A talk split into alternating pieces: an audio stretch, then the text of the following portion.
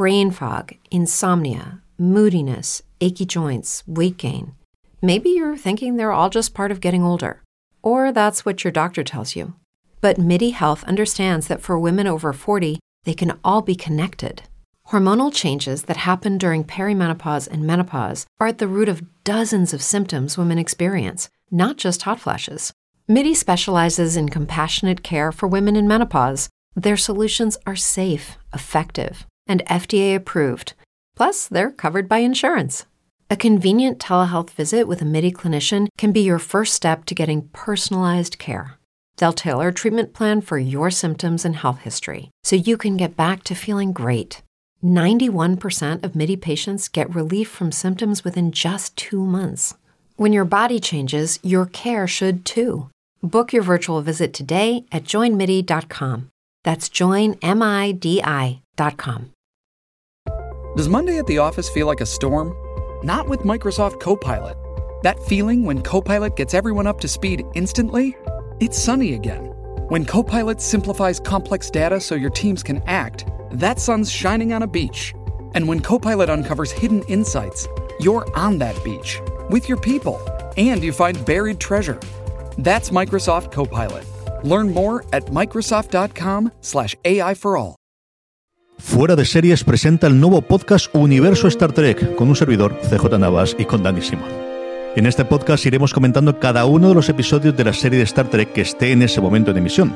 Ahora mismo podéis escucharnos en los after shows de análisis de Star Trek Picard. Universo Star Trek es un podcast tanto para los más fervientes Trekkies como también para los nuevos adeptos que no quieran que se les escape ninguna de las referencias que iremos desgranando cada semana entre Dani Simón y un servidor. Suscríbete ya buscando Universo Star Trek en Spotify, Apple Podcasts, Evox o YouTube o tu reproductor de podcast favoritos. Larga y próspera vida.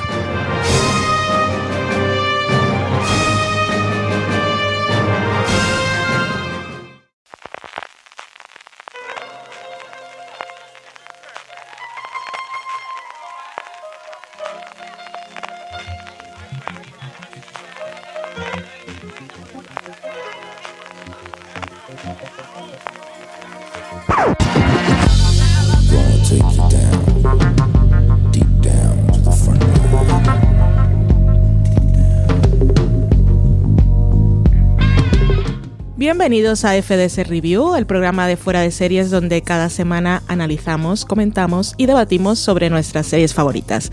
Yo soy Valentina Morillo y hoy me acompañan Álvaro Nieva. Álvaro, ¿qué tal? Con ganas de polémica.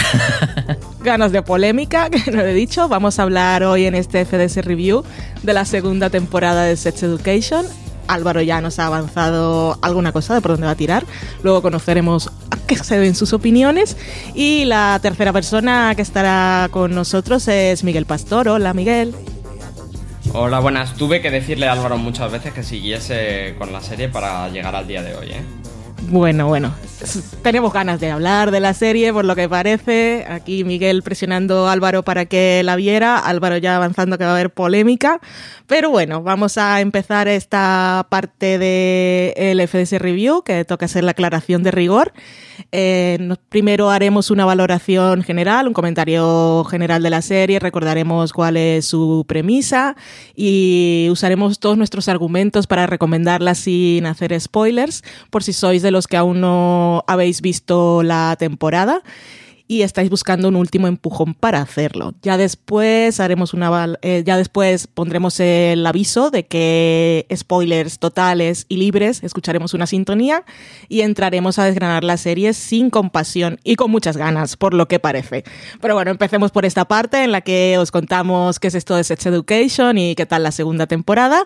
Así que Álvaro, como no sabemos en qué momento del tiempo y del espacio la gente va a estar escuchando eso, igual viene alguien del futuro, igual ha conseguido viajar alguien desde el pasado y dice, ¿qué es Sex Education? Que alguien me lo cuente, esto suena muy genérico. Cuéntanos Álvaro. Bueno, pues a pesar de que el título parece que va a ser una, una serie porno, por así decir, eh, no, es para tanto, no es tan sexual, pero sí que, bueno, el título viene derivado de la premisa de la serie, que es, eh, nos presenta a Otis, que es un estudiante de instituto así un poco, un poco nerd, un poco no sé si poco sociable, pero sí que especialito, por así decir, que además vive con su madre, que es una terapeuta sexual que se llama Jean, que es el personaje de Gillian Anderson, conocida por todo por Expediente X.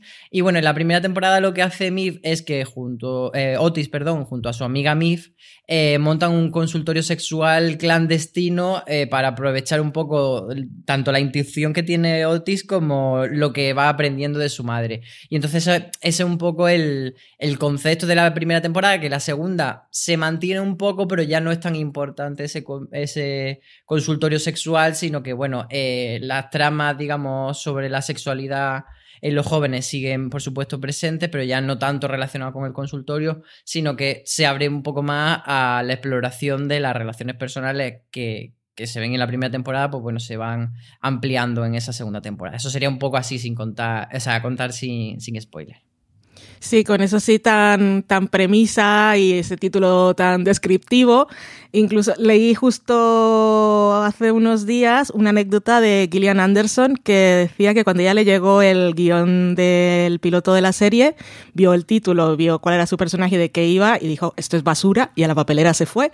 Y cuenta que fue eh, Peter Morgan, el creador de The Crown, con el que está trabajando ahora ella en la cuarta temporada de la serie, quien ah, con esto nos dejan entender que son amigos, que él se pasa por su casa, coge las cosas que hay en la papelera y que tiene mucha confianza, ¿no? Total, que él sacó el guion de la papelera y lo leyó y le dijo, oye, pero si esto está muy bien, me ha gustado mucho, yo creo que te va, que, que es un buen personaje para ti. Y entonces ella lo leyó y dijo, ah, pues tiene razón, el señor Peter, cosas de la vida, que son, son muy amiguitos. Pues eso, que es muy genérico ese título y ese del consultorio sexual, pues parece que es una cosa que no nos va a llamar la atención o que nos va a parecer un poco tonta o un poco estúpida, pero Sex Education, eh, aparte de eso, que es solo la premisa y que sirve para que se mm, aparezcan algunos personajes y cuenten un poco cuáles son sus inquietudes sus inseguridades, es una serie que habla de muchísimas cosas. es una serie que tiene conversaciones muy abiertas sobre la sexualidad, salud sexual, orientación sexual, prácticas sexuales. Se ven muchas escenas de sexo,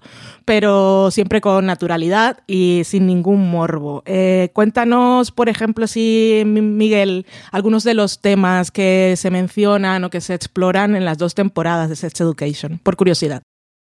Pues sí, mucha temática sexual, aunque como yo ya dije eh, cuando hicimos el de la primera temporada, lo que más me interesa es la parte de las relaciones entre ellos.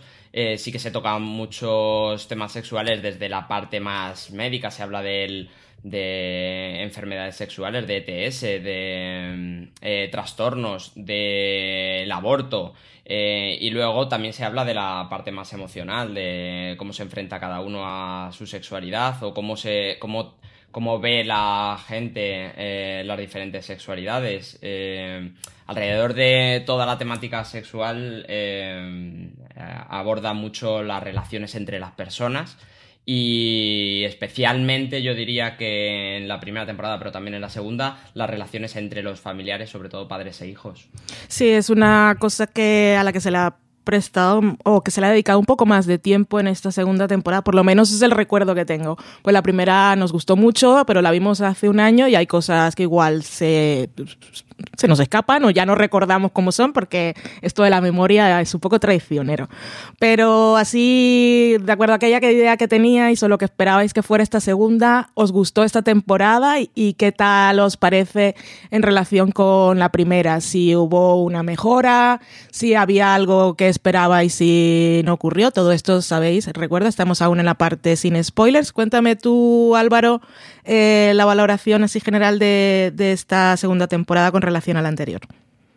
Me, pasa un poco lo que tú dices de que eh, la memoria es traicionera, pero así, mm, revisando un poco mi, mi sentimiento general o mis sensaciones generales respecto a Sex Education, yo creo que es bastante parecido lo que sentí cuando acabé la primera con respecto a la segunda. Eh, por un lado, una serie que cuando la veo me, me, gusta, me hace sentir bien, me parece como un lugar feliz sin ser necesariamente una comedia, porque tiene mucho de drama también. Pero, pero en general una serie muy amable y con la que me apetece conectar durante un tiempo. Pero por otro lado, es una serie que no me parece que sea tan trascendente ni que vaya yo a, acabar metiendo en mi lista de lo mejor del año. Bueno, ahora en esta que estamos todavía en febrero, pues quizás sí que entraría, pero probablemente luego a lo largo del año vaya cayendo. Yo creo que un poco eso ha sido como lo que he percibido tanto en una temporada como otra. ¿Y cuál es tu valoración, Miguel? Que eras el que estaba presionando, bueno, a ambos en realidad, pero yo también tardé un poco en acabar la temporada. ¿Tú cómo viste esta segunda y, y si la consideras un poco más relevante o no que Álvaro?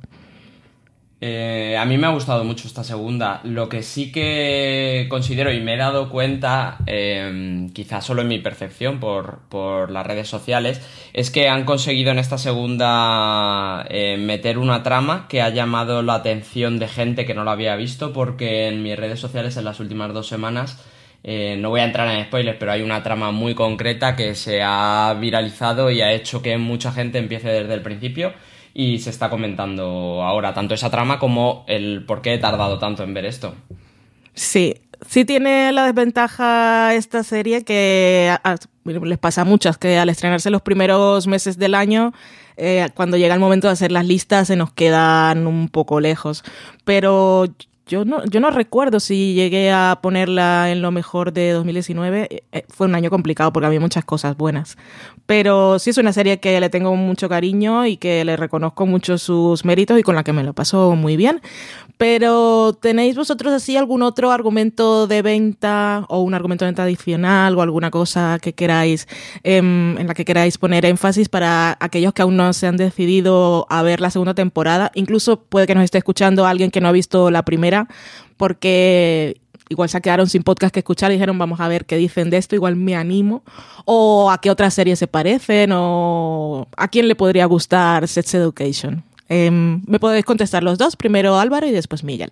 Pues yo sí, mmm, destacaría un poco lo que decía antes, esa simpatía que tiene la serie y esa capacidad de, de, conectarte con un momento feliz, en, sobre todo esas noches que, que llegas a casa un poco cansado y te apetece ver algo con lo que desconectar, no te apetece ver un Mindhunter, por así decir, no te apetece ver algo como más sesudo, sino que te apetece algo de, de mantita y decir, me voy a la cama con una sonrisa, a pesar de que a lo mejor eh, por el camino he echado alguna lagrimilla también. Tú, Miguel. Eh, y además me parece que toda esa amplia gama de temas eh, dan para debatir mucho, sobre todo desde mi punto de vista de futuro educador. Eh, de mi hija, no me voy a meter a profesora ahora. Ah, vale, me ha asustado. me parece que da para, para mucho debate y de hecho, si seguís adelante lo vais a ver. Sí, sí, da como eh, iba a decir envidia, pero no, es algo bueno. Que las nuevas generaciones puedan crecer con estos referentes, ¿no? Porque lo que piensas viendo esta serie es, ojalá los currículums académicos de las asignaturas de educación sexual, si las hubieran en los institutos y en las escuelas, se parecieran un poco a esta serie, pero si no, está, si, si, los padres, los tíos, los primos, el hermano mayor, la hermana mayor eh, ven la serie, se la pueden ir pasando a, a los, los, que vienen detrás, a los más pequeños de la casa, y que puedes crecer con estas ideas de, de, de hablar las cosas, de lo importante que es la comunicación, de quitar todo el tabú, de quitar la sexualización de los cuerpos. Es que es tan, es tan guay. Mola. Y ahora que dices eso, es otra temática que no hemos dicho, pero que sí que aborda la serie. El, eh, la escuela no hace esto ya. y debería hacerlo. Sí. Ay, en fin, y aquí estamos con el pin parental. Esto, los que vengan del futuro o del pasado van a flipar igualmente. Eso lo... Me río por no llorar. Dios mío. Bueno, yo creo que con esto ya podemos pasar a la parte que nos gusta, porque al FDS Review lo que venimos es hablar con spoilers. Y vamos a escuchar primero un trozo del tema Seventeen, que de Sharon Van Etten, que se escucha en el séptimo episodio de esta segunda temporada. Y al volver, cuando se acabe esa música, ya sabéis que vamos a hablar sin tapujos de Sex Education, que es lo que toca con esta serie.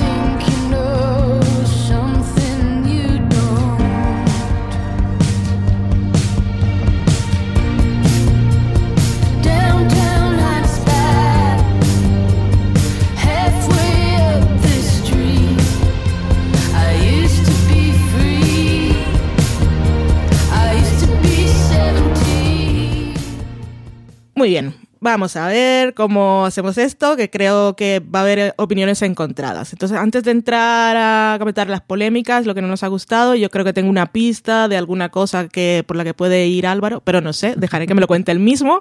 Pero vamos a empezar por las novedades de esta segunda temporada. Vamos a empezar tranquilos y luego vamos subiendo nuestro, nuestro ímpetu, nuestras emociones y nuestra pasión. Eh, nuevos personajes. Teníamos esta temporada a Beep, a, o Beef, a Rahim, a Isaac y yo incluiría también, aunque no estaba en el perfil de personajes, a la madre de Maeve, porque es un personaje nuevo, no es del instituto, pero ha sido un personaje importante. Entonces, a ver, ¿qué, ¿qué, tal os parecieron a vosotros estas incorporaciones? ¿Y qué nos cae bien, qué nos cae mal, qué os gusta de cada uno? Si os ha parecido bien que metan nuevos personajes o preferiríais que se centraran más en otros. Y primero vamos a empezar ahora con Miguel y Álvaro, entra tú cuando, cuando te dé vale, paso, porque, cuando acabe. Porque tengo muchas opiniones, así que... Podemos hacer aquí en lugar de darnos paso, pues empieza Miguel y Venga. aquí sin, sin, pisarnos, pues vamos haciendo Venga. conversación. Ábrele, Así que- Miguel. Vale, pues como yo no, como conozco a Álvaro y no quiero entrar en el conflicto que él va a desarrollar, voy a empezar hablando de Vip, que me parece un personaje súper interesante, me parece que desarrolla muy bien la trama de eh, la chica que tiene problemas para relacionarse con otros compañeros, eh, aunque ella cree que lo tiene todo controlado porque tiene eh, su obsesión es sacar buenas notas, eh, llegar a cre crearse una carrera y, esa esa ilusión de todo me va bien porque en, en, lo académico me va bien, le sirve para tapar un poco el no soy capaz de hablar con el chico que me gusta. Y me gusta mucho cómo desarrollan esa relación. This episode is brought to you by Paramount Plus. An unlikely friendship begins in the Paramount Plus original movie Little Wing, starring Brooklyn Prince with Kelly Riley and Brian Cox. Reeling from her parents' divorce, Caitlin steals a valuable bird to save her home, but instead forms a bond with the owner, leading to a new outlook on life. Little Wing, now streaming exclusively on Paramount Plus. Head to ParamountPlus.com to try it free. Rated PG 13. En la que se apoya en un compañero para yo te ayudo a aunque sea muy típica me, parece que la llevan muy bien el yo te ayudo a, a aprender a desarrollar tu faceta como actor eh, y tú me ayudas a relacionarme con la gente. Eh, es un poco conflictivo que sí que es un poco típico y, y el final de esa relación donde ella eh, parece que quiere acercarse un poco a su compañero, pero ¿cómo se, cómo se llama él? Jackson. ¿Jackson? Sí, Jackson. Jackson. Eh, se quiere acercar un poco a Jackson, pero eh, eh, me parece que me chirría un poco el, esa relación de vamos a ser siempre amigos porque damos por hecho que nunca vamos a ser pareja. Pero a mí me gusta eh, que por una vez Sex Education no resuelva todo con relaciones románticas. Que esta relación esté basada en, el desarrollo de una amistad pura y una amistad de, apoyarse y complementarse y no en, pues eso, en lo, que, lo que suele pecar esta serie que al final todas las tramas terminan con el beso, con tal, o con lo contrario que es el desamor, pero tanto la de Otis con Miff como la de Ola con Lily, con, o en final todas van al amor y me parece guay que esta vaya hacia la amistad simplemente.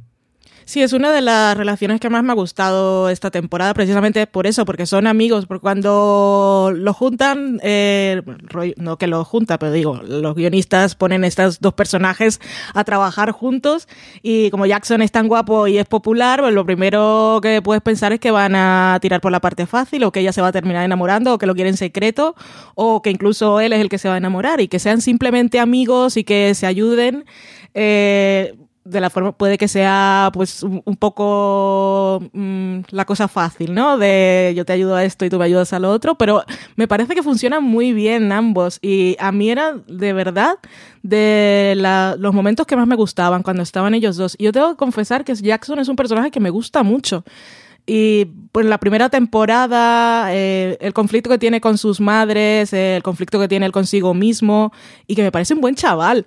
Y de los chicos, eh, aparte de Eric que le coges cariño porque es todo luz y, y- y bueno, porque sí, pero Jackson yo creo que es, es mi preferido de todos y me gustó mucho verlo con Vip. Sobre todo hay, hay esa ayuda en una segunda capa en la que VIP no solo le ayuda a- en los estudios o a desarrollar esa faceta que descubre nueva de ser actor, sino que le ayuda cuando tiene que tomar una decisión dura de eh, al- necesitas que alguien le diga a tus madres Claro, lo que está pasando sí. y toma una decisión muy seria. Entonces ya va a una segunda capa de ayuda que no es la que ellos habían pactado. Mm. Sí, porque al final se tiene más confianza y se cuentan otras cosas. Eso, eso está bien. Entonces, este nuevo personaje nos gusta. Sí me habría gustado conocer más de ella, de su vida. No la vimos nunca en su casa ni fuera del instituto. O sea, siempre era en relación con Jackson o con el grupo de estos del, concurso de, de gente sabia en el que estaba. Pero igual una tercera temporada sí me gustaría conocerla un poquito más.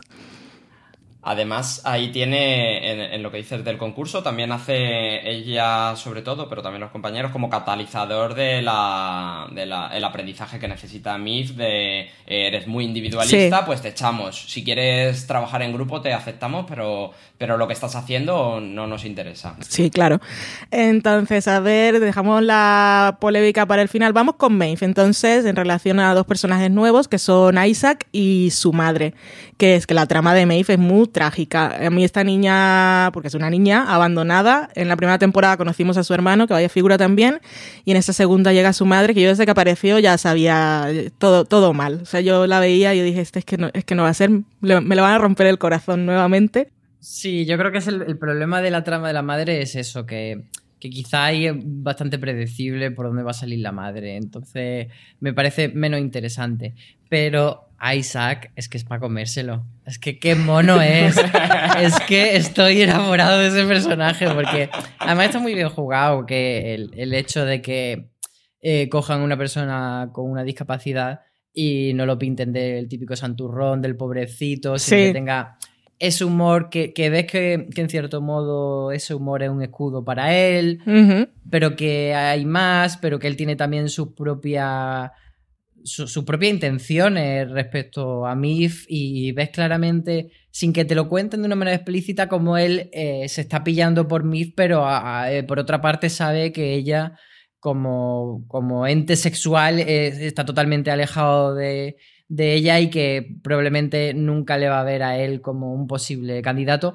A pesar de que él sea totalmente su tipo, porque cuando él ve a Otis se reconoce a sí mismo y, y Sí. lo verbaliza y dice, bueno, es que a ti te gustan unos fricazos como, como, como soy yo, lo que pasa es que Como yo estoy yo. aquí en la silla de ruedas y no me estás viendo, pero, pero soy ese. Sí, eh, sí, a mí me gustó que no jugara la carta de la compasión, que él, él mismo lo pone por delante, porque cuando ella, la primera vez que lo vemos, ella va a intentar ayudarlo, ahora no recuerdo exactamente, pero creo que va a intentar ayudarlo con la silla de ruedas y corta. Sabemos poco de su hermano, yo pensaba que su hermano iba a jugar un, un papel más importante, pero bueno, Isaac es el, es el que nos interesa en esta temporada y es un personaje complejo y no es el chico bueno y no es la víctima y no es el débil y no es el que tiene la historia más triste y si la tiene no, no la usa como, como carta. Y me, pareció bastante curiosa esa dinámica cuan- cuando fueron a la fiesta, eh, el problema de la accesibilidad a los sitios, que eso lo vemos en todas partes, y aquí un poquito también. Y bueno, y Isaac con esa obsesión que tenía con Maeve, al final, pues tampoco tiene mucho que hacer, pues vamos a espiar a tu madre que tengo mala espina. Eh, un poco de te quiero ayudar porque no confío en ella, pero también algo, supongo, un poco de interés personal de quiero formar parte de tu vida y quiero llamar tu atención y quiero ayudarte. ¿Abrimos Eh, el melón del final o lo dejamos para luego? Em, Respecto a Isaac Isaac. y el mensaje sí. que borra. Pues, pues no sé qué ser, si quieres lo, lo metemos ya. Abórdalo, ya Sí. lo has abierto. Sí, porque qué misterio. Es que, a ver, yo leí una entrevista de, de George, el actor que hace de Isaac, y él defiende bastante a su personaje. No ya mm, porque borre el mensaje de Otis, eh, simplemente por quitarse, digamos, a la competencia de en medio, sino que él lo que dice es que eh, Isaac lo único que conoce de Otis es el contacto que ha tenido con él en la fiesta en la que se ha portado Claro. como un Sí. total gilipollas. Claro. Entonces que la forma, o sea, el, el hecho de borrar ese mensaje es para proteger a Mif de un gilipollas. Y entonces, si hace esa lectura, porque mucha gente ha hecho la lectura de qué hijo de puta el paralítico que se ha cargado la relación que nosotros estamos llevando chipeando toda la vida. Pero si lo ves desde la perspectiva de Isaac, es totalmente una forma de- Totalmente, de, sí. de- de protegerla y me parece guay. Y, me- y yo es que estoy, vamos, pero eh, Team Isaac totalmente. Quiero que acaben juntos. conmigo. Sí, sí, sí. Y, y no, no había pensado en eso. A mí no me molestó que lo hiciera, porque es que a mí lo de Otis y que me tiene ya hasta el pepinillo. Pero. Hasta el pepinillo se dice, no lo sé. pero. Pero sí es que tienes toda la razón. Él lo único que ha visto de él es la mejor cara de Otis, desde luego. Pues, la mejor, esto es obviamente sarcasmo. Porque ese momento de la fiesta es que era, es que era de verdad tirarlo a los perros. no podía con Otis. Pues muy bien, gracias por, por llamarme la atención sobre eso. Bueno, pasamos ahora ya a Rahim. Un, seg- un segundo, yo Sí. estoy muy de acuerdo con todo lo de Isaac, pero nada de acuerdo con lo de la madre de Mif y con, con lo que ha dicho Álvaro de que era previsible. eh, me parece muy rompedor que traigan a la madre de, de Mif para que su trama acabe en tu hija está denunciándote a los servicios sociales Ya, para que no hagas con tu bebé lo que hiciste conmigo. Eh, es un paso duro que yo no me esperaba. O sea, lo, lo que eh, no me esperaba que la serie me diera, pero, pero sería lo lógico en una serie normal, en las series que estamos acostumbrados a, a ver, es la madre viene para redimirse. Pero no es para nada eso lo que nos da. Nos, no- nos da la posibilidad de que Mif tenga la faceta de responsabilidad, que es lo que nos ha estado contando la serie desde el principio, porque vive en una caravana, recordemos siempre, de- va al instituto y vive sola en una caravana. Eh, y, y nos ayuda a. Le ayuda ese personaje a ella a hacerse más responsable y a tomar una decisión que para ella es súper dura. Sí, porque podría simplemente haber echado a su madre, pero se preocupa por, por la niña que es, que es pequeña y tiene que ser duro, ¿eh? Tener que llamar y denunciar a tu propia madre. O intentar ayudarla eh, por enésima vez, Sí. venga, vamos a apuntarte a. Sí, sí, sí. Sí, ha estado muy bien eso. Pero bueno, pasemos ya a Rahim, porque no sé si nos vamos a extender mucho. eh, así que vamos, vamos a quitarnos ya de encima. Y hemos estado aquí avanzándolo. Esto yo sabía que sin mucho, yo no he tenido esa conversación con Álvaro que ha tenido Miguel, que aquí ha habido un, un pre-podcast previo, parece. Pero sí sé que no ha estado muy contento, sobre todo Rahim en relación con Eric y Adam. Entonces te doy la palabra, Álvaro, y Exacto. cuéntanos. Pues eh, para empezar es que Rahim es un personaje que está fatal dibujado a propósito. Porque él, al final, como lo que la serie quiere forzar es que la gente shipee más a Eric con Adam, a pesar de ser su, la persona que le ha hecho bullying durante tanto año, lo que hacen es que eh, te presentan a, a Rahim como un novio en teoría perfecto, pero con el que luego no hay química y con el que no, no pasa nada.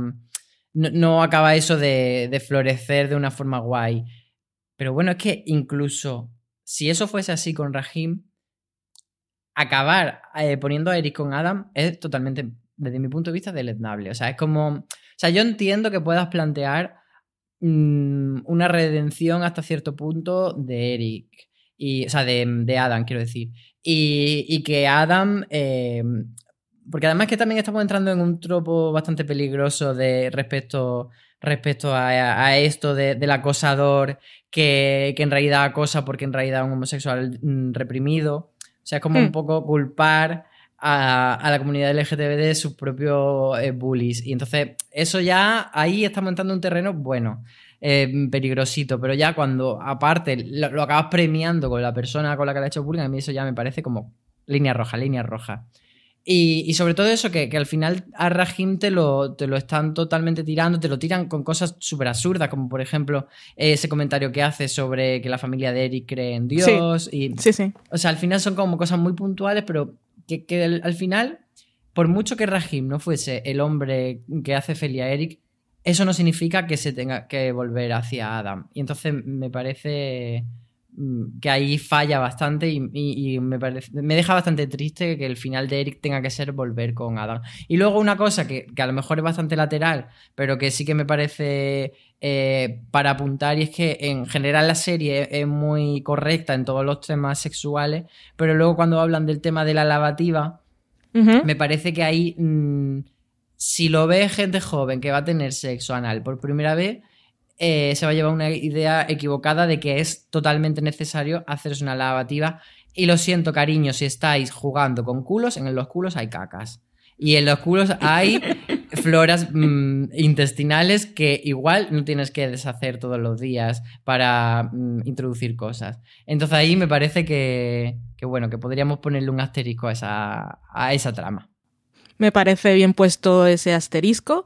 Y en lo que dices tú, cómo han planteado el personaje de Rahim y cómo han solucionado la trama de Eric, el triángulo amoroso, el segundo triángulo amoroso de la serie, ah, yo tampoco quedé muy, muy contenta porque lo veo como tú, que a Rahim lo, lo fueron eh, como que le fueron dejando esas cositas para que, para que el espectador viera que igual no era la persona que aceptaba a Eric tal como era por la parte de, pues, de su identidad, de su cultura y de su religión y sus creencias y estas cosas.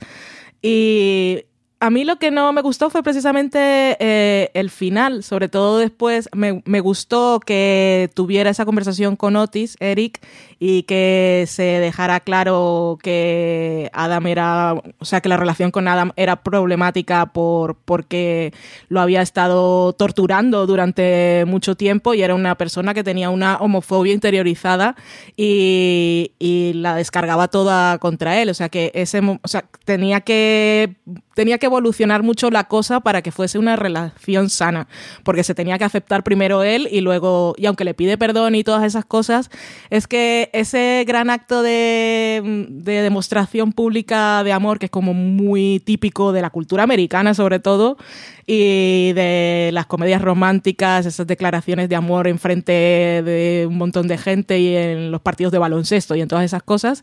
El año pasado la tuvimos con Jackson, que a Maeve no le gustó, y el otro acosador que se subía en la luna y se iba a morir porque la otra no le Sí. hacía caso.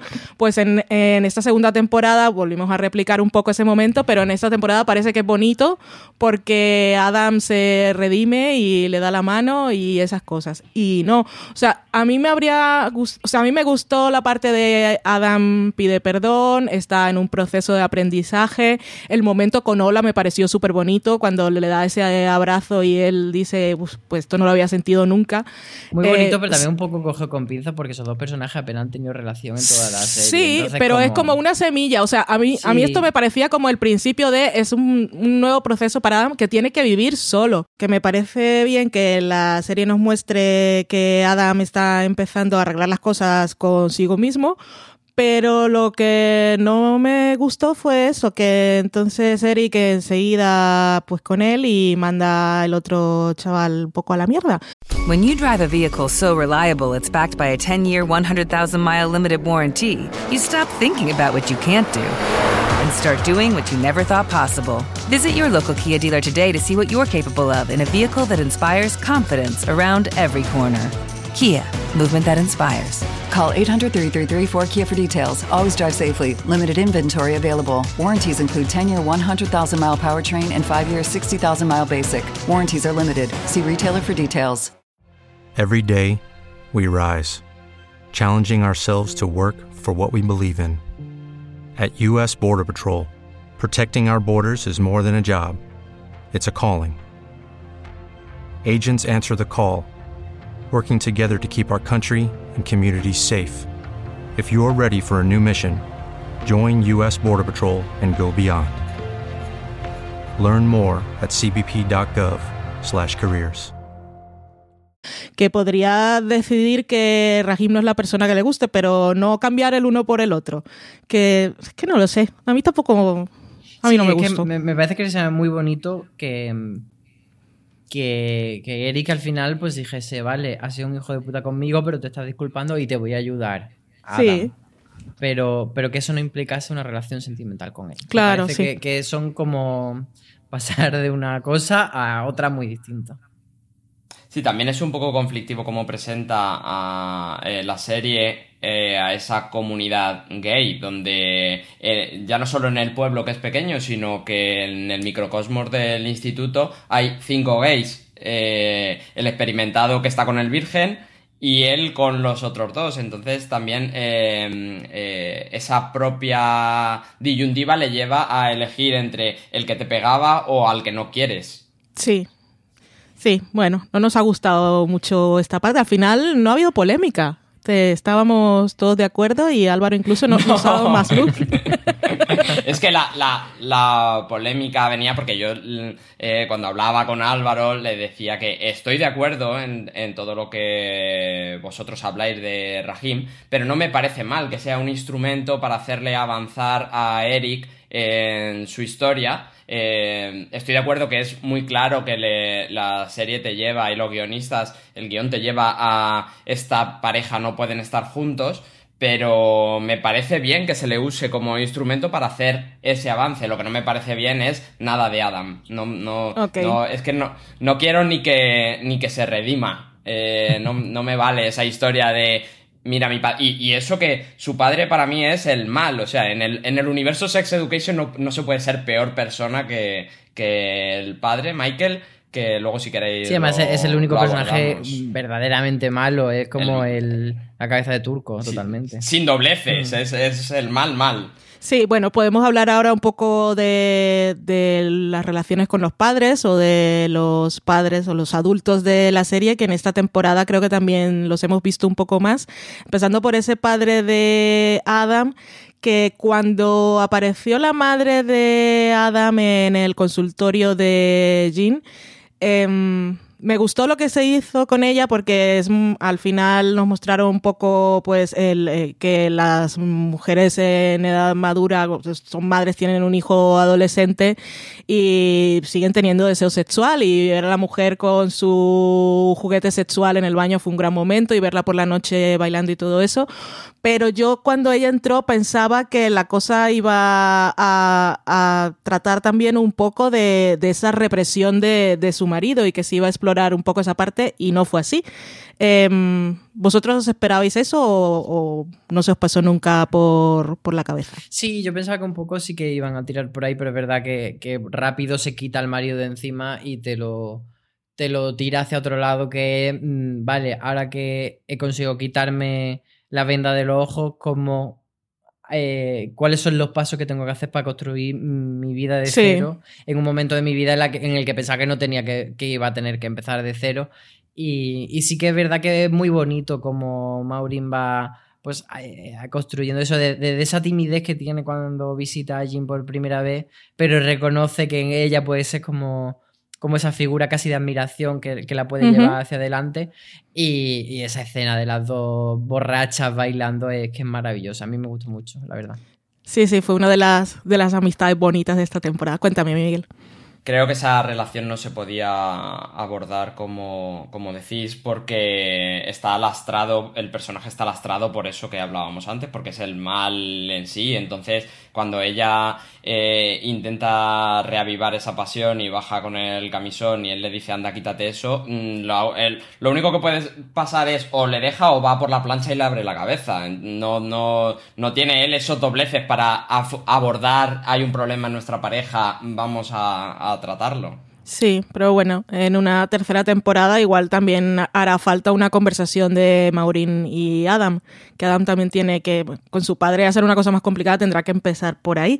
Pero bueno, más padres, ya hemos hablado de Maeve y su madre. Eh, los otros que quería mencionar, no nos extendamos mucho, mucho, porque habrá más cosas que comentar, pero sí la conversación de Jackson con sus madres, bueno, especialmente con una de ellas. Eh, y em, quién más, Otis y, su padre, que lo tuvimos por ahí en esta temporada. A ver qué, qué, qué os pareció todo eso. A ver, le voy a dar a Álvaro que nos hable de Jackson y su madre y tú Miguel sigues después y hablemos un poco del padre de Otis y esa conversación de Otis al final de si va a ser como su padre y esas cosas. A ver, ¿qué, qué os parecieron estas dos tramas?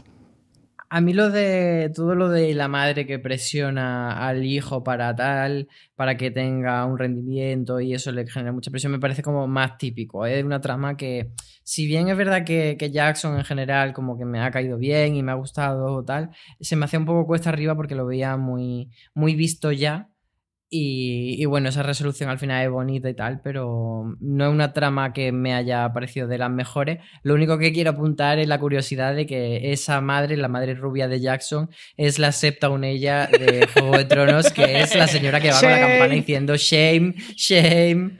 Así que quien, quien no se haya dado cuenta hasta ahora quizá le esté explotando la cabeza al saberlo. Sí.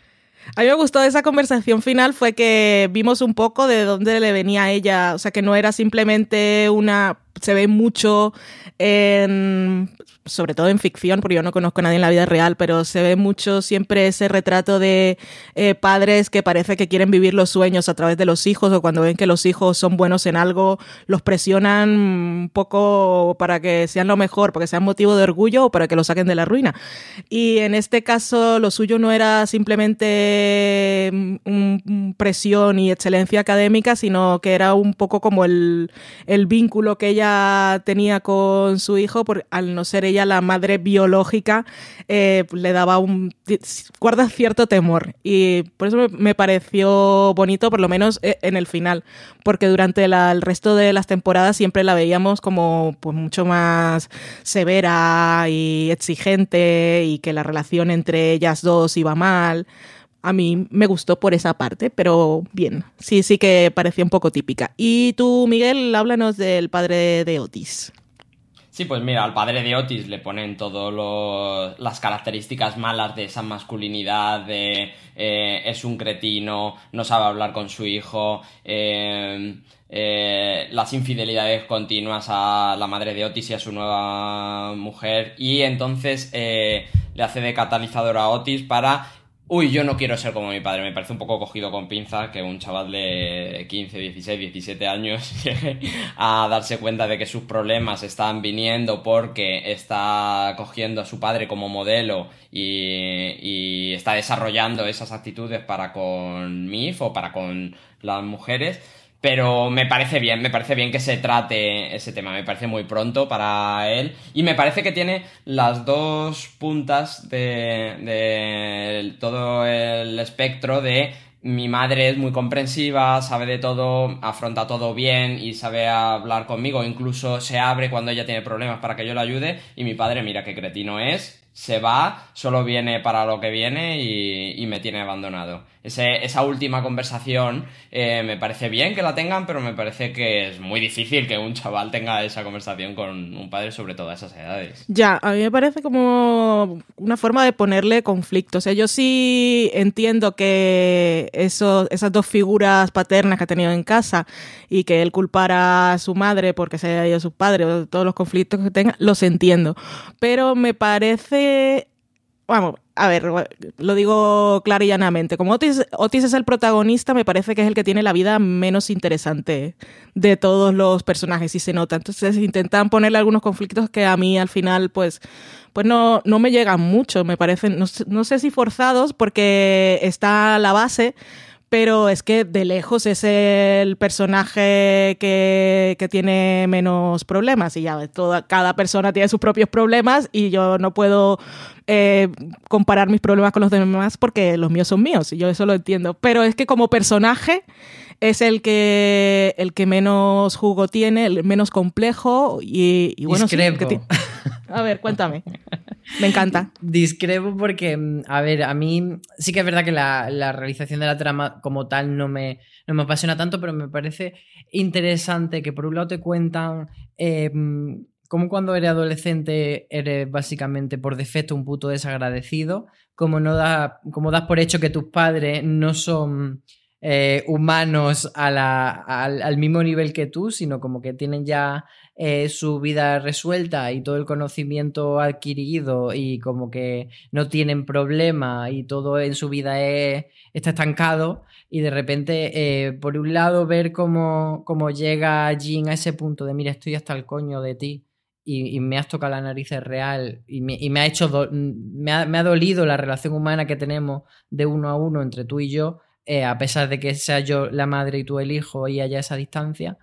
Y por otro lado, em, el hecho de eso de que Otis siempre culpe a la madre y, y llegue un momento de su vida en que, en que se dé cuenta de que lo que él por defecto desde niño ha ido asumiendo que era que la madre tenía la culpa, en realidad era del revés y al padre que veía como un héroe se da cuenta que era el capullo, me parece que ese giro eh, que al final es lo que le hace a él eh, dar el paso a, prácticamente a ser adulto y a disculparse con el exnovio de la madre y a decir, bueno, voy a tener otro planteamiento de vida respecto a mi madre, me parece eh, bastante guay. El, o sea, como ejemplificar el momento en el que un adolescente se da cuenta de que, de, de un poco de la realidad de sus padres, de que sus padres tienen sentimientos y, que les pasan cosas. Bueno, muy bien esa defensa de Otis, que a mí me sigue pareciendo un muermo. Es mi, es mi Dawson de Sex Education. Y mencionar ahí que vimos un poco de la casa de Aime, que, que bueno, qué pena, que cuando ella tiene un problema le gustaría poder hablar con su madre. Y en caso diferente de Otis, que tiene a su madre ahí y no habla con ella, eh, ella no puede, porque su madre pues tiene, tiene sus propias historias y tiene su botella de alcohol y tiene pues esas cositas que es un poco triste. Ah. Y, nos, y le, nos hace también entender una responsabilidad eh, que tiene ella sobre su madre, como, como su madre la infantiliza, ni como ella es la responsable, le dice, sí, mamá, eso es lo que a ti te gusta, sí. Eh, que no nos había enseñado en la otra temporada y que desarrolla hacia un muy buen lugar a, Amy. Sí, bueno, ya que estamos con ella, vamos a pasar a hablar de, de su trama, que para mí ha sido la mejor llevada de la temporada. Y vamos a hablar de la trama en concreto y si vosotros os parece que hay alguna trama que es mejor, pues, pues nada, pues hablamos de, de otra. Pero me gustó, me gustó mucho cómo, cómo lo hicieron, pues ya desde el principio, porque nos plantearon una, una, agresión sexual que puede ser muy común, que la gente le da poca importancia, igual que alguien se masturbe y, y, te deje los restos en el pantalón, no es algo que nos ha pasado a todas, pero no, el hecho de, de, que nos quede la mancha en el pantalón, pero se han visto muchas historias y todas estas cosas que no implican que te cojan por la noche y te violen en un callejón son cosas que incluso a las mujeres se nos ha enseñado un poco de, mira, son cosas que pasan y te olvidas y le pasa a todo el mundo y no tiene mayor importancia, pero dejan secuelas porque, porque no es algo que te debería pasar nunca. Y aquí me gusta que desde el principio le ponen nombre, que aunque no sea Emila que lo identifique como tal, ya sea porque no quiero darle importancia a eso y me quiero olvidar qué ha pasado, es simplemente cuando dice, que además es muy ella, es que simplemente es como un estornudo. Eh, es como si el pene hubiese estornudado, es que es tan mona, es tan inocente. Eh, me gusta, ya que no tiene a su madre, por lo menos tiene a Maeve, que el día de su cumpleaños elige, ya sé cómo celebrarlo, vamos a la comisaría, que te muestren en la comisaría que hay personas que están preparadas, todo eso está bien, pero luego que te muestren cuáles son las consecuencias que puede dejar en el día a día de, de cualquier persona que le ocurran estas cosas y luego esa resolución final que te hacen un poco el el Club de los Cinco en versión feminista, con todas las mujeres que por fin encuentran un punto en común y al final la ayudan a ese momento de solidaridad subiendo al autobús. Bueno, es que es todo tan bonito. Pero bueno, eh, como yo he escrito una columna sobre ella, me he desahogado. Entonces quiero que seáis vosotros lo que, los que me contéis qué, es lo que más os ha gustado, lo que más os ha emocionado, eh, lo que os parece que ha hecho bien. Empiezas tú, Miguel, y luego tú, Álvaro. Me parece muy interesante eh, un poco ese trasfondo que hay en, Primero, Amy se desarrolla más lo que decíamos en la primera temporada de que ella no ha tenido ninguna educación sexual, entonces eh, ahora, se, ahora descubrimos que su madre no se la ha dado porque está con las pastillas y la botella, pero también en la primera temporada descubrimos que todo lo que sabía del sexo lo había aprendido del porno y... Eh, me parece un buen personaje para desarrollar justo esa trama porque nos demuestra que ella no sabe enfrentarse a eso porque no se le ha dado herramientas. Y que justo se lo descubra Mif, que no ha tenido esa figura ni de padre ni de madre, también nos denota un poco que no es que a los chavales no se le den las herramientas, sino que se le dan unas herramientas erróneas, que es esto no es una violación, esto no es una agresión, esto no hay que tratarlo como agresión. Pero Mif, que ha vivido sola y que, y que en ese flashback nos demuestra que eh, como nadie le decía que eso no era una agresión, lo veía como una agresión, que es que eh, sale con la ropa que quiere y le insultan y se enfrenta a eso. Y como ella hace de esa madre que no tiene Amy, me parece el primer punto donde empieza a desarrollarse esa sororidad que acaba en, esa escena tan bonita del autobús. Pero ese principio me, parece muy interesante, sobre todo por eso, porque, porque nos desarrolla que la culpa es nuestra, la culpa es de los adultos por no darle esas, por no dar las herramientas correctas y no solo eso, sino dar las incorrectas, sobre todo a las niñas. ¿Tú, Álvaro? Yo creo que, que también esa eh, ese punto de que eh, Amy no lo, no lo, percibe como agresión y Mif sí, está muy bien llevado porque por un lado no sabes si, si Mif, eh, como decías tú, Valen, se está, mm, lo está negando para protegerse porque quiere como dejar, negar el problema. Sí, ella, No sabe si lo, si lo está negando por eso o si lo está negando porque por educación, pues eso, lo, intenta minimizar porque siempre le han dicho eh, lo contrario. Y creo que un poco también reflejo que Mif sí que lo vea de de la generación que viene ahora, de, o sea, si nosotros estamos más en los 30, los chicos que están ahora en los 20, que, son los potenciales, además, espectadores de Sex Education en muchos casos, pues bueno, una generación mucho más despierta en cuanto a, estos temas y me parece que MIF representa eso. Eh, de, que antes esto eh, no se consideraba, pero ahora sí. Y te voy a llevar a, a, a denunciarlo. Me parece muy bonito. Y luego me parece también muy bonito el hecho de que eh, no juegue eh, las cartas fáciles de la sororidad la, serie, sino que esté uniendo a, varios personajes que, no se soportan. Yo creo que esto lo comentaste tú, Valen, en, tu columna, que me gustó mucho. Eh, el hecho de que ellas, probablemente cuando pase esa escena del autobús, no sean, no vayan a ser, o sea, no te lo resuelve como y ahora son las mejores amigas para siempre, sino que encuentran ese punto en común, se apoyan se, tienen ese momento de unidad y luego cada una sigue y, van a seguir teniendo esas diferencias, pero en eso se reconocen mucho. Y, yo creo que, la escena del autobús es algo que, mm, que en cierto modo en ese episodio ya sabes que va a suceder o que lo puedes prever, pero aún así es tan bonito que es imposible que no, que no se te caigan los lagrimones. Sí, es muy, muy bonito, a mí me tocó bastante. Yo quería comentar una cosa que quizá hemos pasado por alto. Mira, os voy a soltar el rollo. El, consentimiento es algo a lo que la serie le da mucha importancia. Toda la que se merece se verbaliza en muchas ocasiones y yo sé que lo tienen muy claro. Pero hay un momento que, sobre el que, al que me gustaría volver para comentarlo con vosotros. Yo no sé si no se fijaron en las implicaciones de una situación en particular. Me refiero al encuentro sexual entre Otis y Ruby, cuando Otis pierde la virginidad después de ese día de fiesta que estaba borracho. El día después ellos tienen un momento muy cercano, que es bonito, conocemos un poco más a Ruby, tienen esos momentos un poco de humor, no va a buscar la, la pastilla el día después. Pero lo que yo quiero decir es, cuando ellos se despiertan y Otis no recuerda lo que pasó, él enseguida le pregunta a ella si estaba consciente, si le dio su consentimiento y ella dice que sí. Hasta ahí todo perfecto. Pero mi pregunta es, ¿y él? Eh, no me estoy refiriendo a que sea un abuso, sino que lo que quiero comentar es que eh, está muy bien que todos seamos súper conscientes de la importancia del consentimiento y ahora, a diferencia de hace unos años, sabemos identificar muy bien cuando una situación es problemática, eh, sobre todo cuando quien está en situación vulnerable es una mujer, hablando de una relación heterosexual, ¿vale? Pero no cuando es un hombre. Como que sigue existiendo la idea de que los varones siempre están dispuestos a mantener relaciones sexuales, que para ellos siempre es un tanto. Eh, nos pasó en Mad Men, eh, se mostró esa situación, lo vimos el año pasado en Fossey Verdon, y aunque aquí no es un abuso como tal, es simplemente dos estaban borrachos y tuvieron sexo y, y, ya está, no estoy diciendo que Ruby haya abusado de él, ni mucho menos, sino lo que quiero es que pensemos si la situación hubiese sido al contrario, cómo lo hubiésemos leído. Si en lugar de Otis, quien no recordara fuera ella, yo creo que habríamos leído la situación un poco problemática. Y simplemente es que, que la serie, eh, cuando hablan de ello al día siguiente, cuando le habla con Eric, eh, y sabe que no recuerda. Es como que lo único importante es, ya has perdido la virginidad, ya has mojado, pero nadie le pregunta a él en ningún momento si, si está bien, así como él le preguntó a ella. Y no sé, yo siempre estoy como muy alerta con esas cosas. Yo no sé si, si vosotros veis algo o simplemente a mí se, se me va un poco la pelota.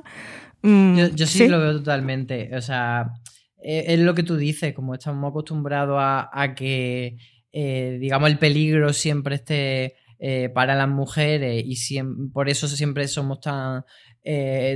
siempre subrayamos tanto que el consentimiento tiene que estar en ese lado, pero es totalmente cierto que el consentimiento en una relación siempre tiene que ser por las dos partes, sean hombre, mujer, hetero, homo o lo que sea. Eh, y, y sí, es verdad que es menos problemático por, por eso, pero, pero sí que esta, esa lectura eh, me parece muy interesante y me parece que sí, que, que al final en, en otro contexto mm, podríamos haber leído como no una violación, pero bueno, sí que te has aprovechado de una persona que estaba eh, en- en- no estaba en condiciones y te ha acostado con esa persona que quizá, pues a lo mejor no te tendrías que haber acostado porque no estaba pa- para ello. ¿Tú, Miguel?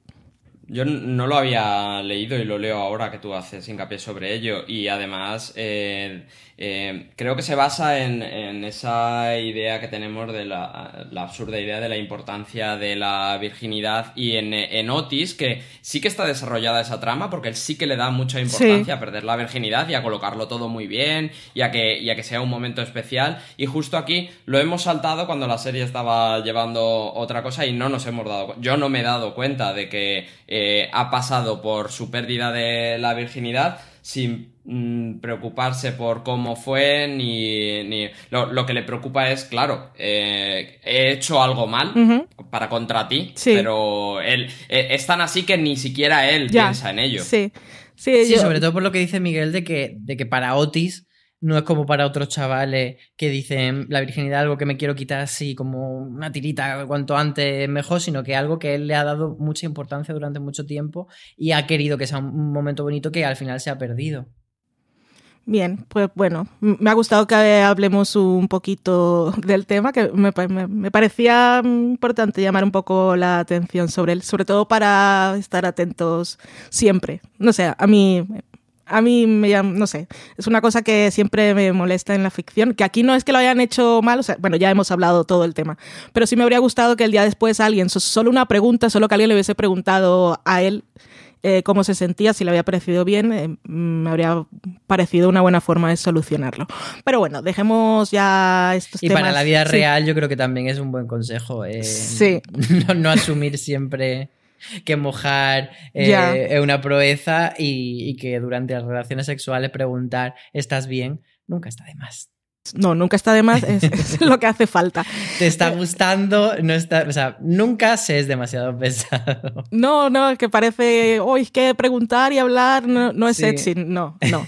Cuando, cuando, sin embargo, hay una trama paralela que donde, donde Amy eh, le dice a su pareja de ahora que no quiere tener relaciones y que pare y que traiga una peli sin decirle por qué y ahí él, él, eh, le guarda el respeto de ni siquiera me estás explicando Sí, por qué, sí, sí. porque ella en, en- en ese conflicto se está apoyando en sus amigas y no en él, no lo está tratando en, en la pareja. Y él Ya. es más mono, el pobre. Sí, sí, sí, a a mí me gusta mucho. Es, es una, es una buena relación. Eh, bueno, vamos a cerrar ya, que hemos comentado bastante. Vamos a dejarlo el comentario en el, en el cliffhanger que nos ha dejado la temporada, otra vez con el mismo cliffhanger, que es Maeve y Otis no se encuentran. A ver, vamos a hablar es un poco de ¿Qué, qué, qué os parece a vosotros que esta sea la relación que plantee la serie como, como la central, un poco la Rosie y Rachel de Friends, eh, son Maeve y Otis que nunca terminan de encontrarse y, y eso, que hayan elegido dejarnos otra vez ahí con esa intriga y el final alternativo que se rodó por ahí. Bueno, de esto cuéntanos tú, Álvaro, un poquito. Bueno, el final alternativo es eh, simplemente que Ben Taylor, el director de la serie, rodó, pero por su cuenta y riesgo, sin consultárselo a, la creadora y guionista de la serie, eh, como unos planos más en los que, pues eso, cuando Otis y Miv se quedan ahí por el, por el parking, cada uno, por el parking de caravanas, cada uno mirando para un lado, pues como que rodó un plano en el que parecía que se, que se encontraban y se miraban y se sonreían y, tal, pero era un final que, que, no- que rodó él porque le dio la gana, pero que no, no iba a llegar a ningún lado. Y a mí sí que es verdad que lo hablábamos en, en Watchlist el otro día, cuando todavía no habíamos acabado eh, Valen y yo la, la temporada, que nos lo preguntaba Marina, em, sí que comentábamos que nos parecía un poco que, que si tiene eh, cosas muy interesantes Sex Education, luego en la parte de este tipo de relaciones como bastante convencional y a veces no nos convence tanto. A mí eh, sí, sí que me parece una pega eh, lo, de, lo de Otis y Miff y me parecería como más valiente de cara a la tercera temporada asumir que no todo tiene que ser mantener una tensión sexual no resuelta a la antigua usanza de la serie, sino que, bueno, o sea, en la vida real tú la cagas con muchas personas y muchas veces no es exactamente ni tu culpa ni la de la otra persona, sino que, bueno, eh, de las cagadas románticas de una relación salen mm, relaciones menos tóxicas en la siguiente. Entonces, que Miff y Otis no tengan que estar condenados a, encontrarse en círculos, sino que eh, aprendan una lección y pasen a la siguiente, sería, yo creo que mejor que estar, pues eso, dando vueltas sobre sí, sí, sí, no. ¿Tú, Miguel? Me parece bien que no se encuentren. Me parece bien el símil de Rachel y Ross, porque también creo que Rachel nunca debería haber acabado con el cretino de Ross. Y el. el- Bom. Y esta pareja es que no me interesa, es que no me lleva a ningún sitio. Y no culpo a la, a la serie de esa tensión porque no los ha juntado. Si en- le voy a dar la oportunidad de que si en una tercera eh, temporada les lleva a cada uno por su camino, lo compraré completamente porque eh, este camino les está llevando a una cosa que es lógica, que es esa tensión que tienen entre ellos y él eh, a, Otis también le ha servido para dejar su relación con Ola que no iba a ninguna parte y que ya lo dijimos en el final del, de- del otro review que hicimos de la primera temporada eh, y les ha puesto en caminos un poco separados y le veo todo el sentido del mundo. Sí, a mí no, a mí no, yo no la veo como la relación más importante. Me parece que es una cosa, me quiere imponer el guion y yo creo que la gente, no sé si los espectadores al final chipean lo imposible o en realidad ven que estas dos personas tienen que estar juntos, pero es que yo no los veo. A veces ni como amigos me funciona mucho en realidad. Es que a mí sí que me funciona muy bien como amigo y yo creo que ahí estaría lo bonito. Lo... O sea, es que al final es como la trama de Bibi Jackson. En cierto punto tú piensas, ay, que se van a liar, pero cuando no se lían y se dan el abrazo como amigos, dices, es que es mejor. Sí. Entonces yo creo que, que con Otis y con Miv pasaría parecido, que cuando sean capaces los dos de superar ese, ese crash y esa eh, atracción sexual y digan, vamos a complementarnos como amigos, ganarán mucho más que, que si se enrollan y se acuestan. Ojalá. Sí, yo, si hay que ponerse a sipear, yo prefiero sipear a Lili y a Ola o a los profes. Los profes, sí.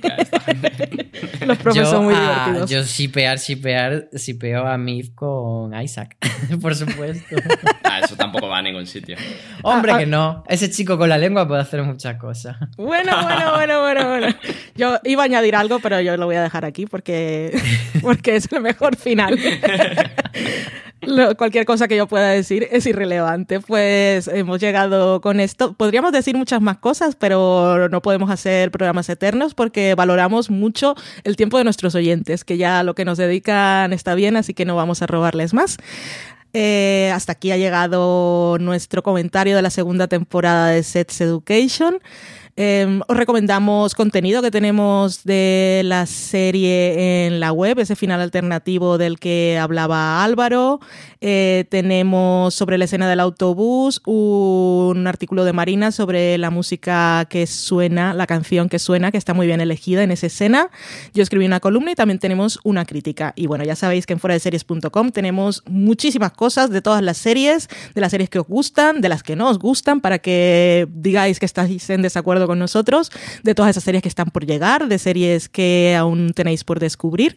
Y por supuesto, en nuestro canal de podcast eh, tenemos un podcast cada día de la semana y ahí tenéis muchísimos para escuchar viejos y todo lo que venga. Os podéis suscribir en iTunes, en Apple Podcasts, en Evox, en Spotify y podéis buscarlo directamente en Google, que os salen y en reproductores de MP3, lo que de MP3, de podcast. Bueno, en fin. Qué viejo esto. Podéis buscarlo en el disco. En el minidisc. Ay, en fin. Bueno, eso, fuera de series.com para todo en la vida. Muchísimas gracias por acompañarme. Gracias, Álvaro. Muchas gracias. Yo solo desear que haya tercera temporada, porque todavía no está renovada, pero yo supongo que sí, y que hagamos ese review de la tercera temporada junto otra vez. Gracias, Miguel. Muchas gracias a vosotros. Y yo recordarle a la gente que la mejor decisión cuando estás estresado tampoco es reventar cosas con palos, ¿eh? Aunque quede muy bonito en la pantalla, igual no es lo mejor. Y si lo hacéis, pues con las gafas de protección. Eso siempre. Pues muchísimas gracias a todos vosotros por escucharnos y como nos dice CJ Navas, tened mucho cuidado ahí fuera. Gracias.